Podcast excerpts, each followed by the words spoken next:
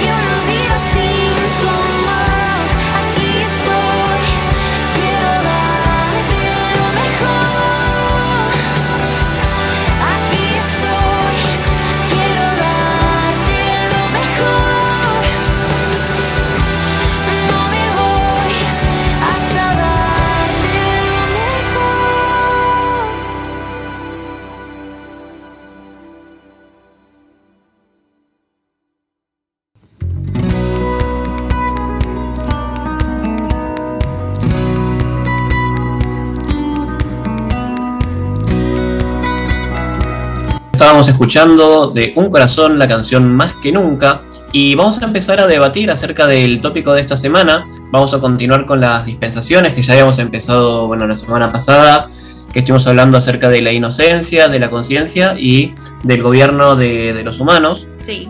Eh, bueno, al terminar la tercera dispensación se da inicio a un nuevo periodo. Es la cuarta dispensación que se llama dispensación de la promesa y tiene ese nombre porque en ella Abraham escucha una promesa de Dios. Esta dispensación abarca un periodo de 430 años, o sea, la época entre el gobierno humano y la ley. Hasta el momento de esta dispensación había una sola nación con una misma lengua.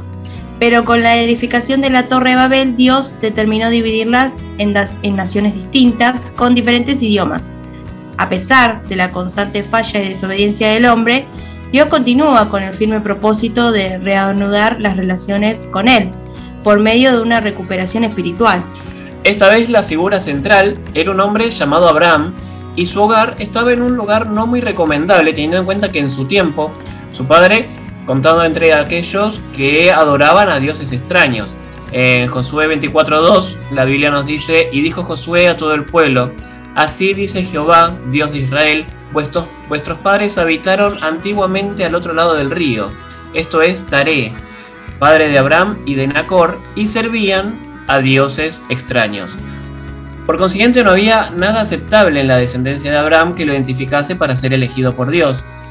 Pero ese hombre cuyo hogar estaba en Ur, de los caldeos, y que tenías por padre a Taré, Dios por su infinita gracia y misericordia lo llama de entre la gente del pueblo eh, para ser una gran nación, o mejor dicho, un pueblo elegido para sí. Eh, después de Taré, padre de Abraham, había muerto en Arán, Dios revela su voluntad a Abraham mediante un llamamiento.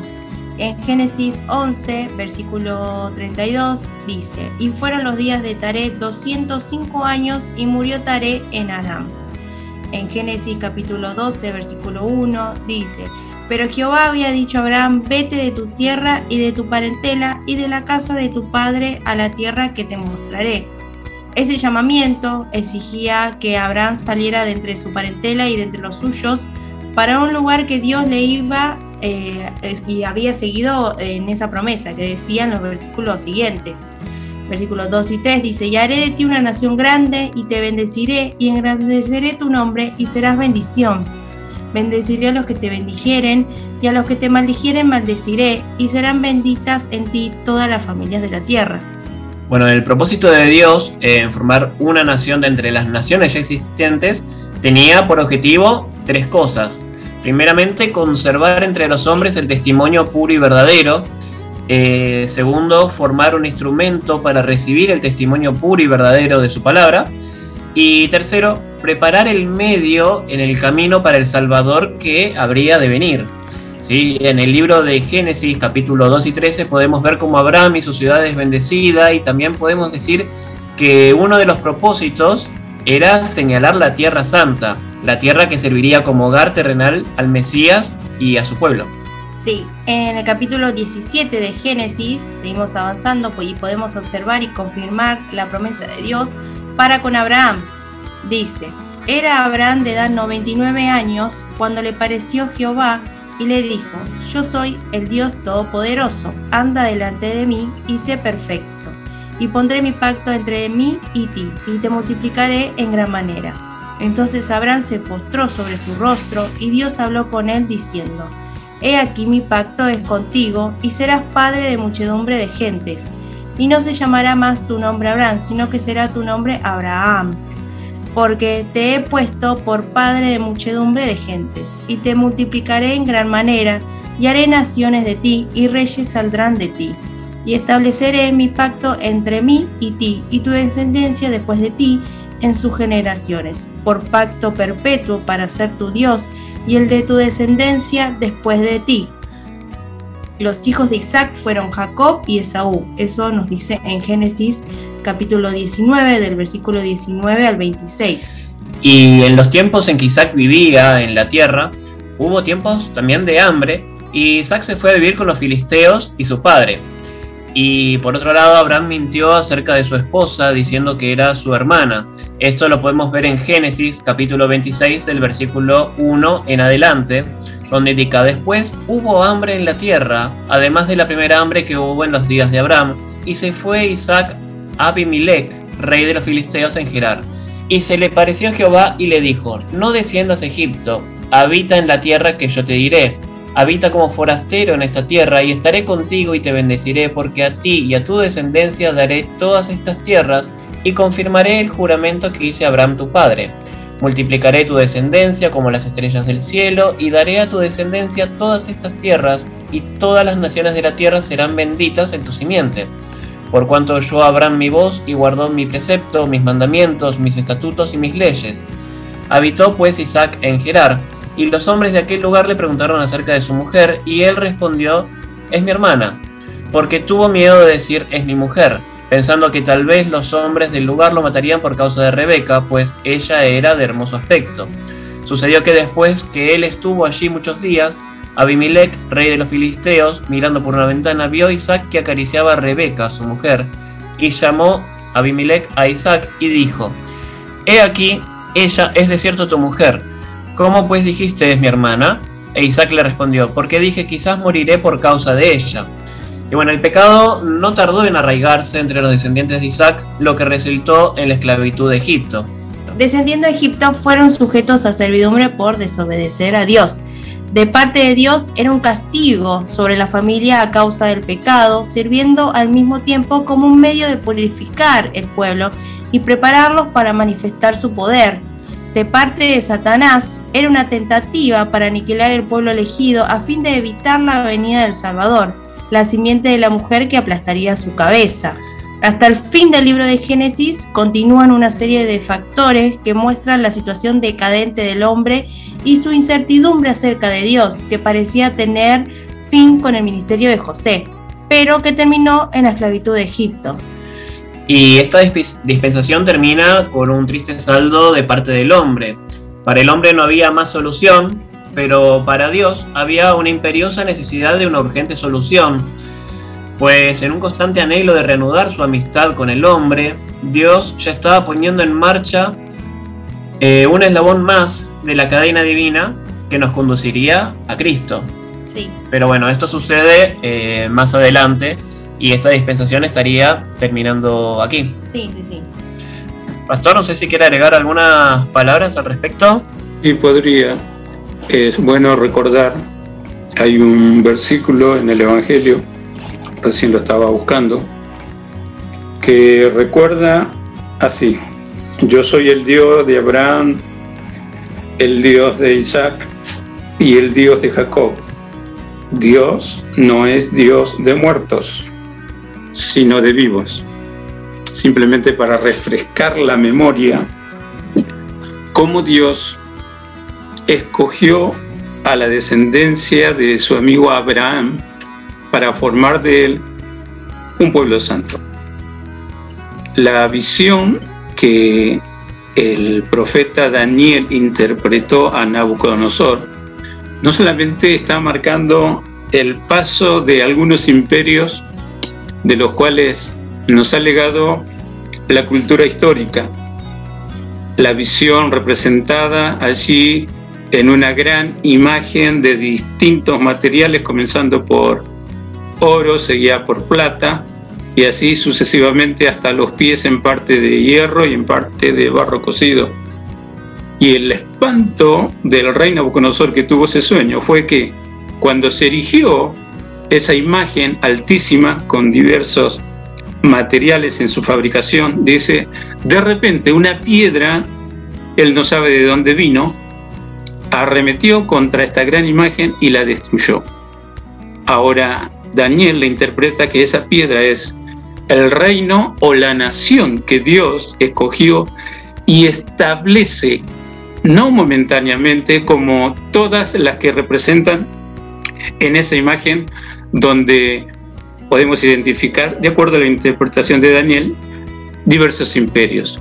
Esta piedra representa precisamente a esta nación que tiene vigencia eterna y que destruye toda la historia de la humanidad, pero rescatando de cada cultura aquellos que Dios realmente, como nos señala el Apocalipsis, que a lo largo de la historia de la humanidad dice así, pelearán contra el Cordero, pero el Cordero los vencerá.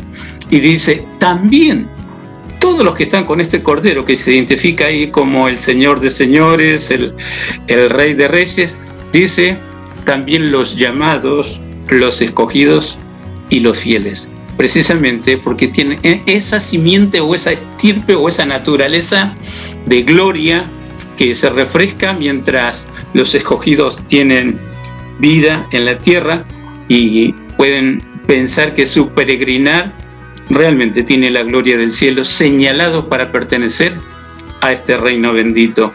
Por supuesto que Dios siempre sostuvo a todos aquellos que él llamó. Y aquí, en esta mención del tiempo periódico de la promesa, uno puede ver todas las promesas que Dios le dio, tanto a Abraham como a su hijo Isaac y a su nieto Jacob.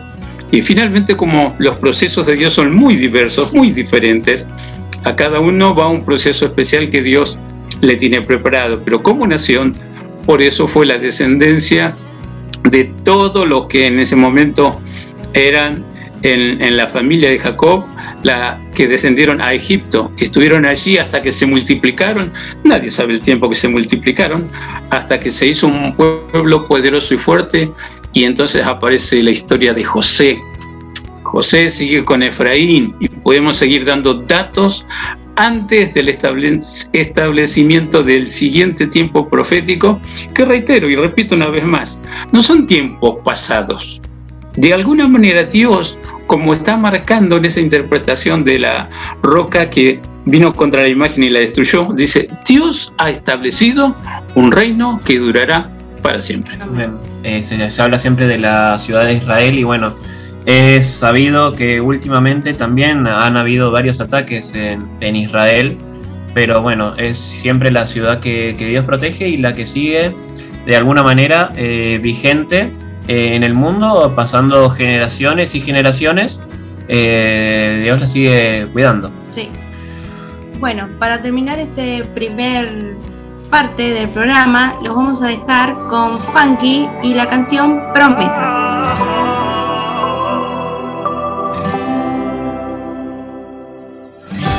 promesas, promesas, falsas promesas me hicieron, mi corazón lo hirieron, pero tú. Besas, aderezas, en presencia de los que de mí se rieron. Y ahora todos pudieron ver que el que me guarda no descansa, que me cuida la alabanza, me defiende y no se cansa. En él está mi confianza. Que tu palabra me guíe, la bendición me persigue. Y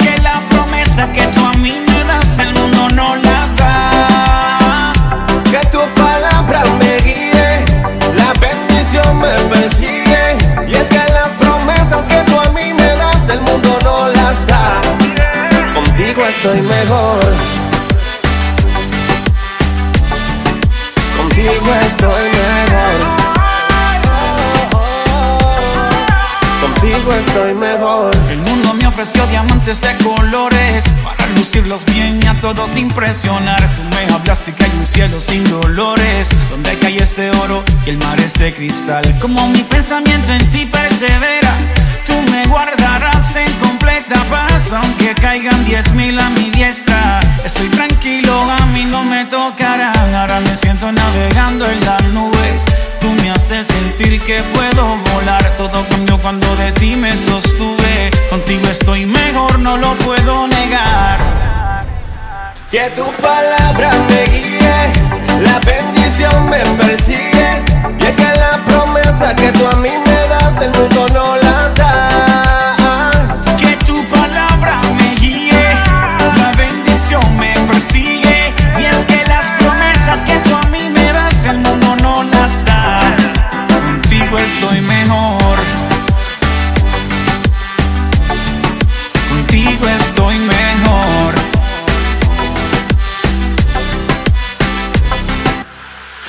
Fidelidad no se compara, nada de ti me separa. Tu amor me acapara.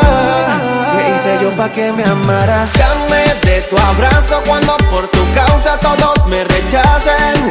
Tu sangre no tiene reemplazo. Yo no he visto un justo que tú desampares. Que tu poder se haga más fuerte dentro de mi debilidad.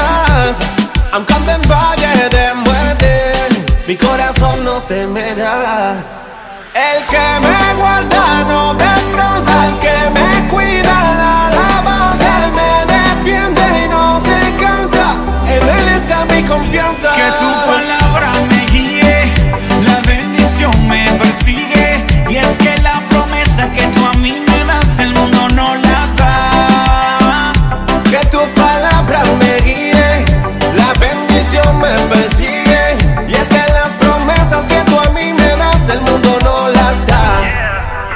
Contigo estoy mejor. Contigo estoy mejor. Contigo estoy mejor. Estábamos escuchando la canción Promesas de Funky y vamos a continuar con el programa. En esta oportunidad vamos a seguir cronológicamente con, el tema. En este momento empieza la etapa de eh, la dispensación de la ley. Mico, Sí, el tiempo que dura esta dispensación de la ley abarca la salida de los israelitas de la esclavitud egipcia hasta la muerte expiatoria de Jesucristo en la cruz. En esta dispensación el trato de Dios era ya con un pueblo formado, no con una persona solamente. Dios por medio de Moisés le habla al pueblo de Israel para llevar adelante sus planes y también se manifestaba sobrenaturalmente como el omnipotente, el Dios de su pueblo y el redentor suyo y gobernador. Además, en este tiempo se estableció el pacto mosaico y el tabernáculo de reunión, en donde Dios se manifestaba y guiaba al pueblo hacia donde tenían que ir, y también era en donde los israelitas hacían ofrendas a Jehová. Y con esto también la ley, las leyes morales, civiles, higiénicas y religiosas que regían al pueblo. Porque después de haber tomado Dios a, la nación de Israel como suya, estableció por medio de Moisés su ley que la debían cumplir y tiempo después de esto también se estableció el pacto davídico. Y la ley de Dios a los eh, israelitas les fue dada por medio de un pacto que hizo Dios con ellos. Al mediador entre el pueblo y Jehová de ese momento, que era Moisés, le dio Dios la ley por medio de ángeles.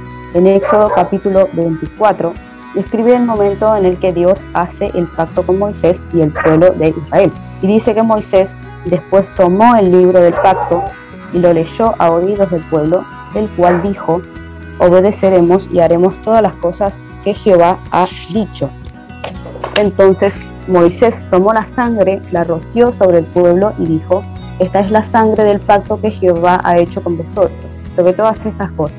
Subieron Moisés y Aarón, Nadab y Abiú, junto con setenta de los ancianos de Israel, y vieron a Dios, al Dios de Israel. Debajo de sus pies había como un embaldosado de zafiros, semejante al cielo cuando está sereno. Pero no extendió su mano contra los príncipes de los hijos de Israel, Ellos vieron a Dios, comieron y bebieron. Entonces Jehová dijo a Moisés, sube a mí al monte y espera allá y te daré las tablas de piedra con la ley y los mandamientos que he escrito para enseñarlo. Entonces Moisés subió al monte, una nube cubrió el monte y la gloria de Jehová reposó sobre el monte Sinaí. La nube lo cubrió por seis días y al séptimo día llamó a Moisés de en medio de la nube. La apariencia de la gloria de Jehová era a los ojos de los hijos de Israel como un fuego abrasador en la cumbre del monte. Moisés entró en medio de la nube y subió al monte y estuvo Moisés en el monte 40 días y 40 noches. Pero en este momento el pueblo de Israel, al ver que Moisés no bajaba del monte, fabricaron con oro un becerro al cual adoraron y le ofrecieron culto. Y ante esta situación, Moisés intercede por el pueblo para que Dios no los consuma en su ira, porque Moisés había hallado gracia ante los ojos de Dios. Y el pacto entonces fue renovado. En Éxodo también dice en el capítulo 34, Jehová dijo a Moisés, escribe tú estas palabras porque conforme a estas palabras he hecho un pacto contigo y con Israel. Moisés estuvo allí con Jehová 40 días y 40 noches, no comió pan ni bebió agua, y escribió en tablas las palabras del pacto, los diez mandamientos. Y esta forma de gobierno dada por Dios a Israel, en el que él mismo es Dios soberano, es llamada teocracia. Esta teocracia era aceptada para ellos y era preparatoria para el establecimiento y preparación del verdadero reino de Dios. La teocracia era un anticipo como lo es ahora la iglesia, pero esta teocracia no era perfecta, era necesario una propiciación satisfactoria por los pecados del pueblo que aún no se habían efectuado todavía por Cristo. Y la dispensación de la ley se divide en cuatro etapas. La primera es desde el éxodo hasta el reinado de Salomón. La segunda es desde la división del reino hasta el cautiverio. La tercera es desde la restauración hasta el fin del Antiguo Testamento. Y la última desde el comienzo del Nuevo Testamento hasta la crucifixión. Y como pactos adicionales, Dios estableció dos pactos más, uno con David y otro con el pueblo en general. Estos se llamaban Pacto Davídico y Palestino. Y el pacto davídico que Dios hizo con David, prometió un trono eterno a la posteridad de David. Le dijo que le edificaría casa, y esto es descendencia o linaje.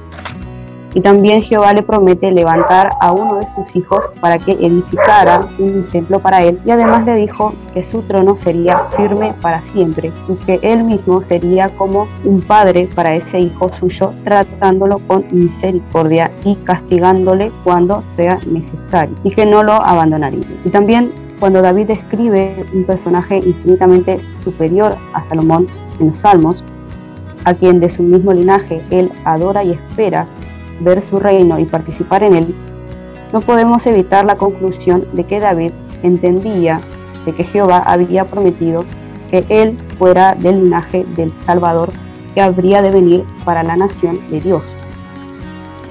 Y en, en, cuanto al pacto palestino, este pacto fue una renovación o enmienda del pacto hecho anteriormente con Moisés. En este pacto anterior vimos que fue hecho con Moisés y representantes hebreos escogidos que estaban en el monte Sinaí. Y analizando Deuteronomio capítulo 29 y 30, vemos varios puntos de este pacto enmendado, porque dice que el pueblo será dispersado como resultado de su desobediencia, que sus corazones serán circuncidados y habrá un total arrepentimiento de la nación en el futuro y que Dios traerá de vuelta a todos los judíos a la tierra prometida de Israel y restaurará la tierra y traerá una prosperidad nacional. Y además Dios pondrá maldiciones sobre los enemigos de Israel y serán juzgados y la tierra les pertenecerá a los judíos para siempre incondicionalmente. Y por otro lado, en cuanto a la ley y el por qué fue dada, primero tenemos que entender que no fue dada con el fin de, de transformar a los hombres en buenos, sino que fue dada para quitar duda acerca del pecado. En Gálatas 3, dice, de manera que la ley ha sido nuestro ayo para llevarnos a Cristo, a fin de que fuésemos justificados por la fe. Porque bajo la ley hubo constantes fracasos.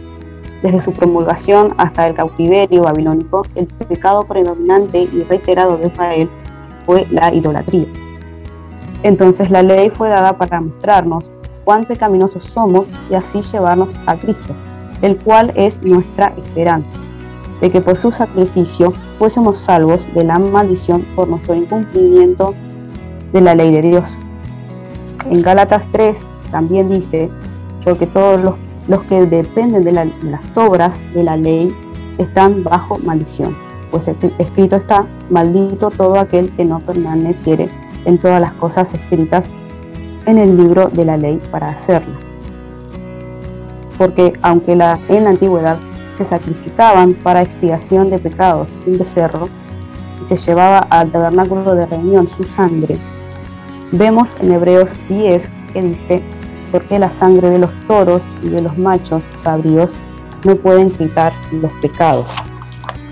Así que fue necesario para nosotros que Jesús encarnado, en hombre perfecto, sea sacrificado como ofrenda por nuestros pecados ante Dios. Y para terminar, al final de esta dispensación, los sacerdotes y dirigentes judíos en la época de Jesús se encontraban entregados al ritualismo, quedando ciegos e insensibles a las profecías del Redentor prometido, rechazaron a su rey cuando vino. Bueno, qué importante, ¿no? Esta dispensación que nos habla de que ya empezaron las tablas, ya estaban escritas y a pesar de eso seguían las, idolatrías. Y se quedó establecido también que Micol resaltó varias veces eh, el pecado, demostrando de que tal cosa es pecado. Y no es solamente para señalar, sino para demostrarnos cuáles actitudes nosotros debemos dejar de hacer. Y a pesar de eso, el pacto se renovaba a cada rato por diferentes situaciones porque volvíamos a pecar a pesar de que las tablas ya se encontraban y como nosotros eh, también debajo de la ley eh, teníamos que respetarla y no, no se caíamos en pecado igual. Hay cosas que hay que tener muy en cuenta y nuevamente reforzando lo, lo que Miguel dijo, eh, Dios no quería robots que todos seamos buenos y perfectos, sino que nosotros tengamos la, libre voluntad de decidir, pero sabiendo bien que es, eh, es pecado y que no. Entonces ahí uno ya tiene la, posibilidad de poder elegir y esto es lo que la dispensación se encarga. Sí, y bueno, y también eh, cuando ella dijo que eh, eran las personas que no seguían la ley eran maldecidos porque es como diciendo, acá está la ley, está escrita, está eh, tangible, por así decirlo. Y aún así vos pecás. Aún así tampoco crees. Y tampoco crees, porque al final terminaban creyendo en estatuas paganas que realizaban ellos y, las idolatraban. Pastor, ¿quiere agregar algunas palabras? Sí, habría que agregar eh, varios aspectos más en cuanto a la ley que Dios entregó a Moisés y el por qué lo hizo. De hecho, la revelación bíblica, eh, haciendo mención también al capítulo que dijo Micol, Gálatas 3, dice, la ley no es de fe, sino que dice así, el que hiciera estas cosas vivirá por ellas. Hay una gran diferencia entre obras prácticas, tangibles, explícitas y a, creer 100% en la palabra de Dios. Notemos este detalle.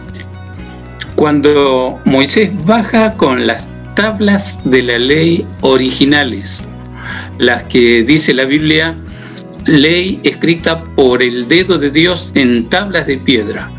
¿Qué hizo el pueblo? Abajo estaba entregado a una idolatría tal que eh, la excusa de Aarón, su hermano, cuando Moisés preguntó, ¿qué es esto? Moisés dijo, bueno, eh, tardabas mucho en bajar y no sabías si vivías o qué. Eh, el pueblo juntó oro y salió este becerro. Una evasiva, una respuesta a entender lo que quieras.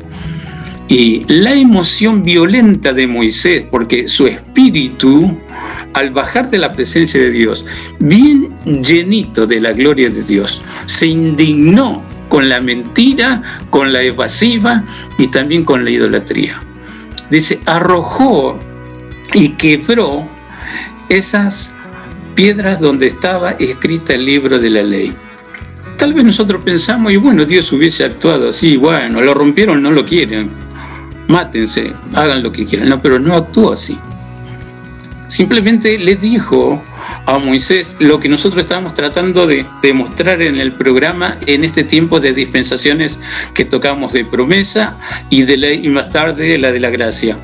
Dios se había propuesto a formar un pueblo, pueblo santo, un pueblo escogido para él. Y no es que Dios cambia según van las cosas. Ya en su corazón de Dios Dios tenía previsto que no solamente Israel, la descendencia de su amigo Abraham, iba a ser el pueblo elegido. Hay un nuevo componente que lo vamos a ver en el tiempo de la gracia, el Israel espiritual. ¿Quiénes son? Pero la idea es, siempre el corazón humano piensa de acuerdo a lo que se acumula y de acuerdo a lo que se hereda. Por algo el salmista David en el cual Dios también estableció un nuevo pacto, porque Dios es Dios de pacto. El, en el Salmo 51 dice, en pecado me concibió mi madre. Entonces, el corazón del hombre no corre a lo bueno que Dios quiere darle, corre a lo que cree saber y que acepta como valedero y no se da cuenta que ese mal proceder no solamente está en él, está en todos todo ser humano que vive tiene esta inclinación natural a lo malo. Por algo Dios dio esa ley, para que el hombre compruebe que ninguno puede poner por obra los postulados de Dios. Por eso dice, la ley fue nuestro ayo, puso a todos bajo maldición, porque Dios dio la ley y dijo, bueno, ustedes escojan lo que quieran. ¿Quieren obedecerla? Van a vivir. Pero si la rechazan, van a morir. Entonces, toda la ley está marcando esta tristísima realidad para la humanidad. No somos buenos como pensamos. Y por más que tengamos cuna cristiana o evangélica, hace falta todavía la decisión personal. ¿Vos qué querés hacer con la propuesta que Dios te da? Si lo aceptas, bueno, entonces bien vale eh, la enseñanza bíblica que dice, Cristo nos redimió de la maldición de la ley. La ley está diciendo todo lo que es maldito. Y ahí también va el tema de la cruz. Maldito el que muere colgado de un madero. Un método de tortura que desde la antigüedad, desde que el hombre comenzó, desde Nimrod, ¿se acuerdan el miércoles pasado? O el primer déspota que no solamente se atrevió a desafiar la orden de Dios de expandirse, dijo, no, no, no, no, no, juntémonos. Tal vez la idea, hay demasiados animales salvajes y si nos dispersamos nos van a terminar aniquilando. Su idea, vigoroso cazador.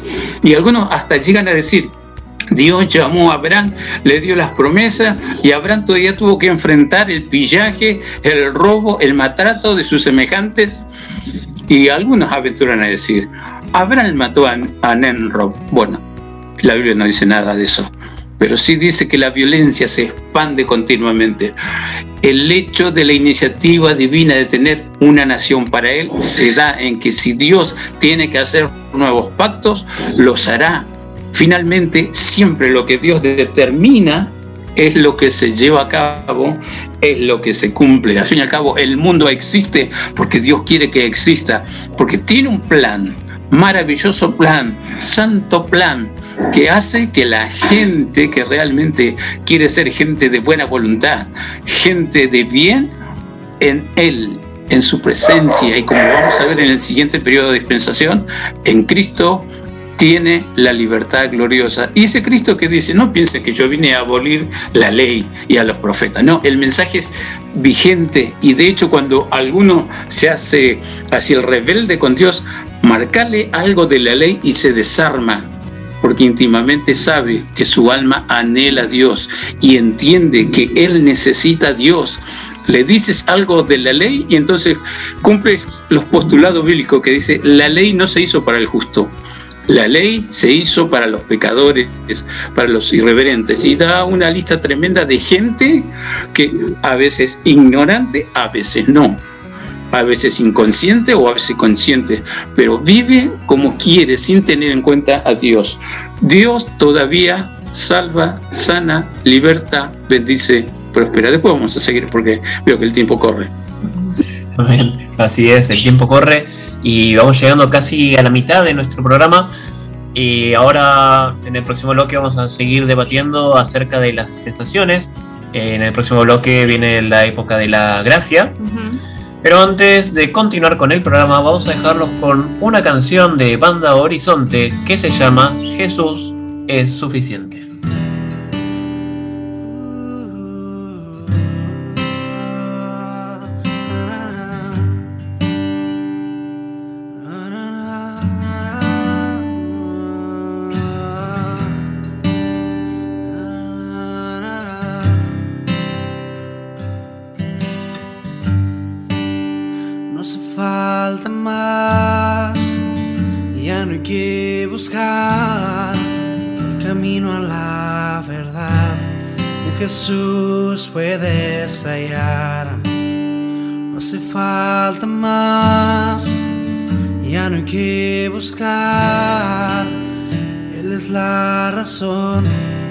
Que libró mi corazón. Libró mi corazón.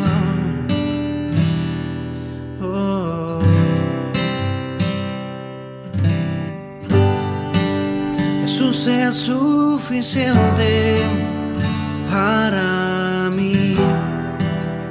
No hace falta nada, Él está aquí. Me basta su gracia, nada más. Solo en Jesús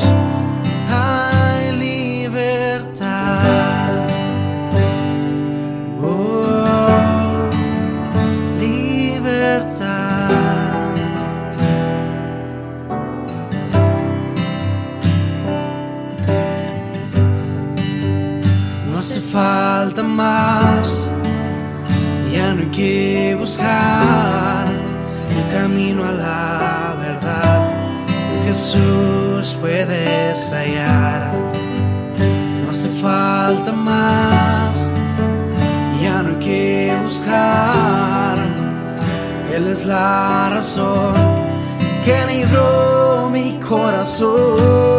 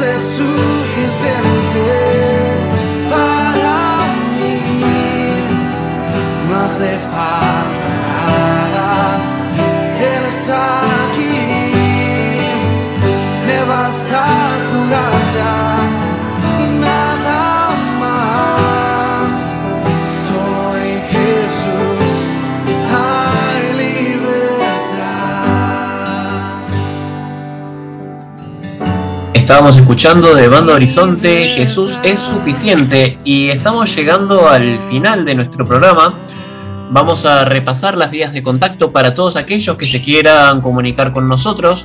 Lo pueden hacer al número de la iglesia 11 23 93 7107, 11 23 93 7107 o al número del pastor 11 51 245 270, 11 51 245 270. Para todos aquellos que quieran comunicarse a través de Facebook, lo pueden hacer buscándonos en Iglesia Cristo Viene de la Unión de las Asambleas de Dios. Y recuerden que este programa se estrena todos los días sábados de 15 a 16 horas a través de Radio Convicción y se repite nuevamente los miércoles en el mismo horario y estrena en modo de podcast en Spotify, entre otras plataformas del mismo tipo. Y para todos aquellos que quieran escuchar las predicaciones de nuestro pastor, lo pueden hacer a través de su canal de YouTube personal que se llama Pastor Ramón Argañarás UAD Banfield. Para continuar con nuestro programa, vamos a irnos a la Biblia una vez más. En este caso nos vamos a ir al libro de Colosenses, del capítulo, el capítulo 1, bien digo. Colosenses capítulo 1, versículo del 24 al 29, la palabra dice. Ahora me gozo en lo que padezco por vosotros y cumplo en mi carne lo que falta de las aflicciones de Cristo por su cuerpo, que es la iglesia, de la cual fui hecho ministro según la administración de Dios que me fue dada para con vosotros, para que anuncie cumplidamente la palabra de Dios, el misterio que había estado oculto desde los siglos y edades, pero que ahora ha sido manifestado a sus santos, a quienes Dios quiso dar a conocer las riquezas de la gloria de este misterio entre los gentiles, que es Cristo en vosotros, la esperanza de la gloria, a quien anunciamos amonestando a todo hombre y enseñando a todo hombre en toda sabiduría, a fin de presentar perfecto en Cristo Jesús a todo hombre para lo cual también trabajo luchando según la potencia de Él, la cual actúa poderosamente en mí. Amén. Amén. Gloria a Dios. Misterio oculto, misterio que se reveló en un tiempo especial que nosotros identificamos, el tiempo de la gracia, también se le llama el tiempo de la iglesia. Evidentemente la palabra del Señor todavía corre formando al pueblo de Dios estableciendo la congregación de los justos o la iglesia del Dios viviente. Todavía la palabra de Dios sigue amonestando a cada quien que le interesa pertenecer al reino de Dios y ser parte activa dentro de este programa que se revela aquí como el misterio oculto. La sangre del pacto eterno, el mayor de todos los pactos de Dios, también se ideó en la eternidad pasada, antes de que Dios pusiera en función lo que conocemos hoy como tiempo. La Biblia dice que ya había establecido lo de la sangre del pacto eterno, de el Cordero de Dios y esto que se dice acá, el misterio revelado que Cristo en nosotros es la esperanza de gloria y también vale el acto fallido, ¿no? De la gloria. Pero la gloria del cielo baja a cada ser humano que pertenece al Señor, a su amada iglesia y a la bendita este, idea divina de la vigencia del plan bendito de la redención. Pasó la ley en el tiempo profético del establecimiento de la nación de Israel pero para nosotros, en nuestra idea. Pero la ley de Moisés, todos los rituales de Moisés todavía se siguen practicando en la nación de Israel. Y de hecho, eh, ellos están allí en, en, los preparativos para la construcción de su tercer templo, donde ellos creen que hay que volver a practicar todo el ritual que hace al culto a Jehová. Ellos dicen a Elohai, a, a Yem, al Eterno, en palabra más comprensiva. Ellos en el tiempo de la venida de el Salvador, tal cual lo representa el libro de Juan, a los suyos vino, pero los suyos no le recibieron. Y la idea de un Mesías sufriente y colgado de la cruz prácticamente era como una herejía para los judíos de aquel entonces, porque conociendo la Torá o los cinco libros de la ley, claramente lo hemos mencionado, aquel que no cumplía los postulados de la ley era maldito por Dios. Y aquel que encima moría colgado de un madero también era maldito por Dios, de acuerdo a la ley. Entonces esto les hacía tanto ruido a los judíos que nunca creyeron que realmente el unigénito de Dios era el Cordero de Dios. La muerte en cruz era una muerte muy violenta y los antecedentes que tenemos de las muertes en cruces era el caballito de batalla de la tortura del imperio romano. Aproximadamente por los años 56 a.C., Roma reprimió una rebelión de los esclavos de un tal Espartaco que hoy llegamos a conocer y que se han hecho este, muchas películas. Pero cuando pudo sofocar esa rebelión que duró bastante tiempo, dice, el método preferido del general al mando de restablecer el orden dentro de los romanos, escogió la cruz. Y de diversas formas, dice, colgó en la cruz a 6.000 prisioneros. La muerte violenta y lenta también en la cruz del Calvario. Entonces ya está establecido dentro de lo que sería el derecho romano, ¿no? que solamente los, los, extranjeros y, y, digamos malhechores o ladrones o alguno de la escala menor en cuanto a la sociedad atentado contra el Estado, merecía la cruz. El ciudadano romano nunca iba a ser crucificado, ¿no? A menos que se mandara una bien grande. Esa muerte terrible, heredada eh, de culturas pasadas, y que los romanos lo tomaron como escarmiento a todos los que se levantaran contra este, supuestamente el derecho y la ley. También estaba implementada en, en Judea, que ellos llamaron provincia romana y juntamente con el clero que se acomodó con los postulados de la política expansionista de Roma, porque Roma siempre respetó los cultos, los ritos religiosos a fin de congraciarse con los pueblos que conquistaban. Les parecía horrores el tema que el Mesías de Israel muera como un vulgar ladrón. Imposible.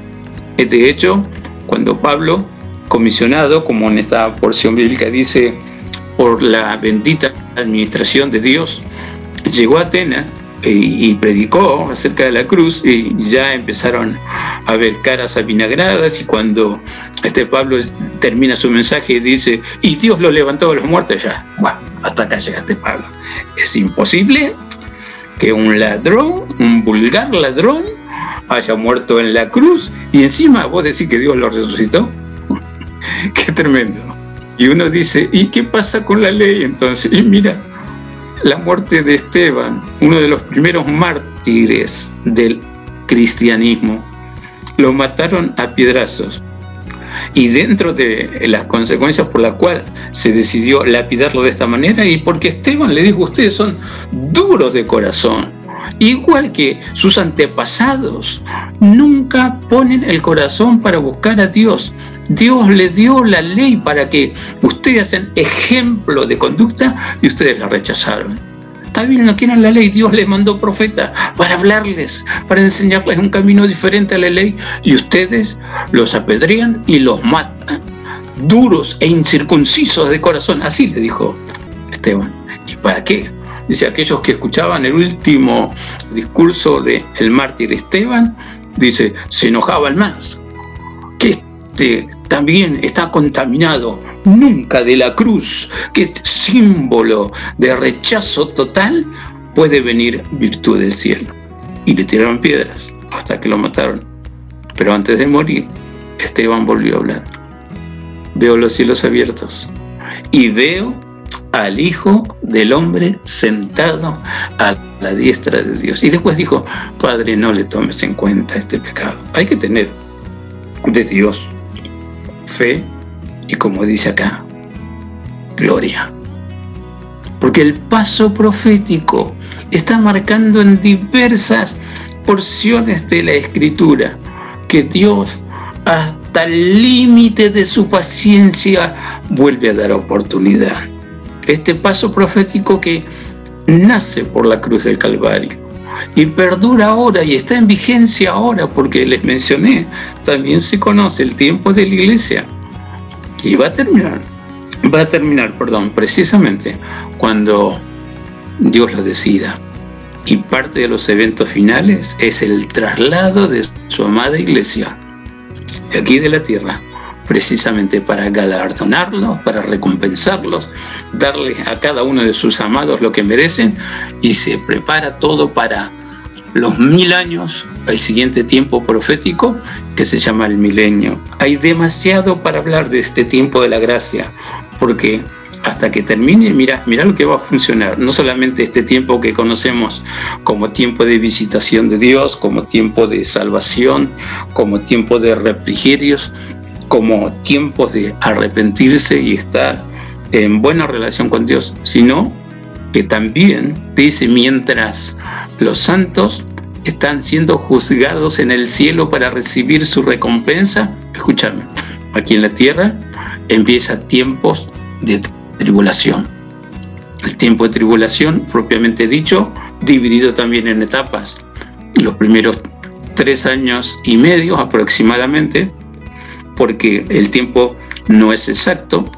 El calendario judío tiene 13 meses, el nuestro tiene 12 meses y algunos días más. Por eso tenemos cada cuatro años un año bisiesto a que le agregamos un día como para y parar el paso real del tiempo.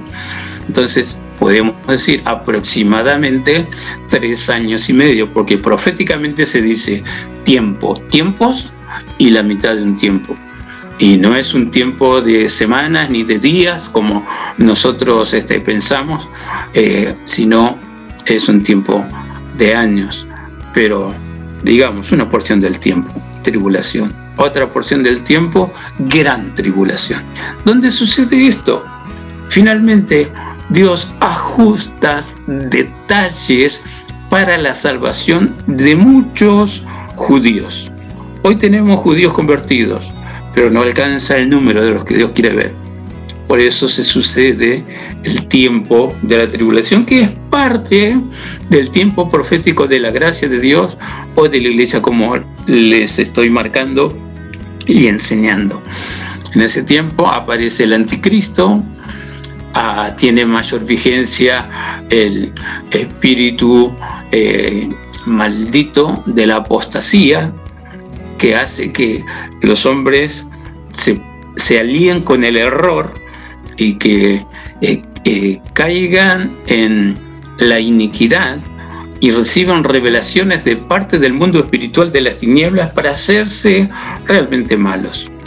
Una muestra cabal de esto, Pablo le dice a Timoteo, 18 características malas que el hombre puede adquirir por el trabajo de las tinieblas.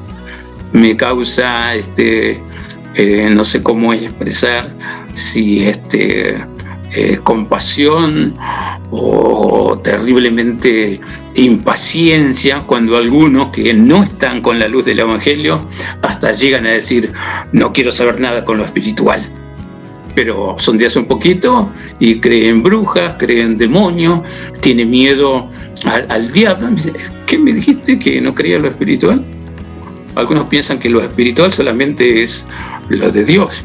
Y aunque te parezca raro, hay gente que estando en el Evangelio sin entender lo que Dios quiere para ellos, aún le dan la espalda a Dios, porque también dice la Biblia, hay un tiempo de apostasía, en donde la gente no es que se desconvierte, para mí nunca se convirtió, pero aparentemente vuelve a hacer las cosas que sabe que no debe hacer. En Gálatas capítulo 1 Pablo dice, si las cosas que yo destruí, las mismas vuelvo a edificar, transgresor me hago. Y allí está marcando claramente la gran diferencia entre el pacto de libertad y el pacto que produce esclavos. Y hace mención acerca de eh, los hijos de Abraham, Isaac e Ismael. Ismael fue el hijo que vino fruto de un querer ayudar a Dios que cumpla sus promesas. Y nosotros sabemos, no Señor, no hay que ayudar a Dios en nada. O realmente crees y haces lo que Dios te dice y vas a ver su gloria y su maravilla, o realmente vas a descubrir que actuaste mal y está de más lo que hiciste, porque Dios no necesita la ayuda de nadie y tampoco necesita nada de ningún mortal que tiene el corazón alejado de él. Es cosa diferente cuando tu corazón se afina con Dios y oye su voz. Y sabes que Dios te pone a prueba porque constantemente prueba a quien dice que realmente lo ama y que quiere realmente estar dentro de la familia de Dios. Para Dios no existen palabras solamente. Dios quiere ver que lo que hacemos está en un todo de acuerdo con lo que dice nuestra boca. Hazlo, pero demuestra lo que haces. Este tiempo de gloria está lleno de historias de valentías, tanto de hombres y mujeres que creyendo a Dios, realmente conquistaron reinos, capítulo 11 de Hebreos nos está hablando que mucha gente con la, fe, dice, evitó filo de espada y otros no pudieron escapar del filo de la espada y murieron asesinados por esa espada. Pero sin embargo, la Biblia declara de esta gente, el mundo no era digno de ellos. Y de hecho, te lo aseguro porque lo dice la palabra, el mundo no es digno de que Dios tenga su amada iglesia y que tenga su favor dispuesto a derramar sobre cualquiera que todavía está lejos de su santísima gracia.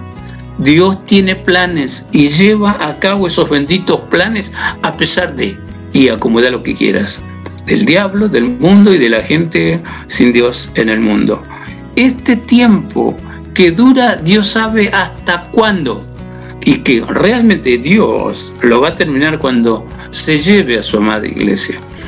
Y es un misterio cómo Dios va a hacer ese traslado. Hace poco traté de ubicar así en la palabra quien este, cree que todo va a ser catastrófico para la humanidad y que habrá demasiada este, este, este, calamidades como choques de aviones, de, cualquier tipo de transporte y, desaparición de, de cuerpos humanos. Es una idea, es un punto de vista nada más.